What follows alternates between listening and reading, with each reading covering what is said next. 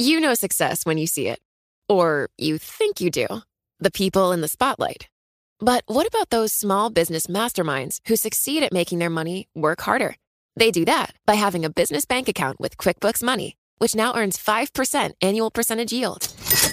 Making your money work as hard as you do? That's how you business differently.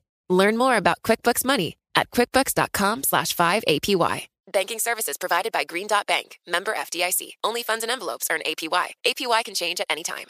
You know, it can be hard to see the challenges that people we work with every day are going through.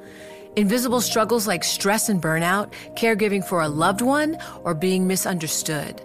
But insight, awareness, and empathy will help us better see the issues they're dealing with. And that can make us and our companies healthier too. I'm Holly Robinson Pete. Join us on The Visibility Gap, a new podcast presented by Cigna Healthcare. Download it wherever you get your podcasts. Join Bloomberg in San Francisco or virtually on May 7th for the Future Investor Data Powered Transformations. This 2024 event series will examine how data is not only playing a pivotal role in investment decisions, but serves as a driving force behind the construction of innovative, investable enterprises. This series is proudly sponsored by Invesco QQQ. Register at bloomberglive.com slash futureinvestor slash radio. Le entregamos todo lo que necesita saber para comenzar el día. Esto es Bloomberg Daybreak para los que escuchan en América Latina y el resto del mundo. Buenos días y bienvenido a Daybreak en español. Es martes 26 de julio de 2022. Soy Eduardo Thompson y estas son las noticias principales. Los mercados de futuros de acciones en Wall Street están en rojo tras decepcionantes resultados corporativos y a la espera del alza de tasas de mañana de la Fed. Europa sube y Asia cerró al alza. Los bonos del Tesoro de Estados Unidos repuntan, el crudo avanza, el dólar se fortalece y el Bitcoin cae casi un 5%. Las acciones del banco suizo UBS se desploman tras informar resultados muy por debajo de las estimaciones de analistas. La firma suiza también confirmó que está bajo investigación por uso indebido por parte de sus empleados de aplicaciones de mensajería. Walmart también cae tras reducir nuevamente su perspectiva de ganancias y arrastra consigo a Target, Amazon y Costco. Unilever subió los precios y actualizó sus estimaciones de ventas. Esta mañana también informan Coca-Cola, McDonald's, General Motors y GE. Más tarde reportarán Alphabet, Microsoft y Visa. En el mundo de las cripto, fuentes dicen que la plataforma de transacciones Coinbase está bajo investigación por la SEC por supuestamente permitir que inversionistas estadounidenses intercambiaran activos digitales que deberían haberse registrado como valores. China está tratando de infiltrarse en la Fed. Según un informe de Rob Portman, el miembro de mayor rango en un panel de seguridad del Senado de Estados Unidos, China busca obtener información confidencial del banco, reclutando personal de la entidad e incluso deteniendo a un empleado que visitaba Shanghái. El informe señala que la Fed identificó a 13 personas de interés con conexiones con reclutadores de talentos chinos. Los precios del gas en Europa subieron a su mayor valor en cuatro meses. Ministros de la Unión Europea reunidos en Bruselas esperan obligar a algunos países a reducir el consumo de gas en un 15% en el invierno si Rusia detiene las entregas. El banco Goldman Sachs dijo que los futuros de referencia europeos pueden subir otros 7,6% desde el último cierre si las restricciones del gasoducto Nord Stream continúan mañana como estaba previsto. Pasando a América Latina, el FMI dijo que Argentina reafirmó su compromiso con un programa bilateral de 44 mil millones de dólares.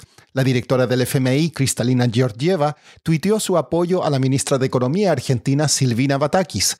Al mismo tiempo, el BID dijo en una editorial en The Wall Street Journal que podría no financiar a Argentina en el futuro. La mexicana FEMSA confirmó su oferta de 260 francos suizos por acción de la cadena de tiendas de conveniencia Valora. Las estaciones de servicio cerca de la frontera norte de México están viendo un aumento en un tipo particular de clientes, estadounidenses. Maya Averbuch, periodista de Bloomberg News, viajó a la zona y nos explica más. Vimos que en Ciudad Juárez, que es una ciudad fronteriza, hay personas que viven del lado estadounidense de la frontera que están yendo a México para comprar gasolina. Obviamente son personas que tienen una razón por estar en México, sea visitar a la familia, sea trabajar en algún negocio, sea porque son de esta población en la frontera que se ha acostumbrado durante años de ir y venir. Pero en este caso, vemos que por primera vez en años, la gasolina es mucho más barata en México que en Estados Unidos. Y hablamos de una diferencia de más de un dólar que es significativo para automovilistas. Maya, ¿a qué se debe esta diferencia de precio? ¿Es por los subsidios del gobierno? Sí, hay subsidios bastante fuertes en México, ambos para consumidores y para empresas, con la idea de que esas empresas ya deberían abaratar los precios para los consumidores. Reporteamos la semana pasada que eso podría implicar 24 mil millones de dólares de gasto para México eh, sin embargo, el gobierno mexicano ha decidido que esto es clave, que México es un país que exporta crudo, donde hay una ganancia extra por el crudo y que debería gastar ese dinero en reducir el costo para el consumidor.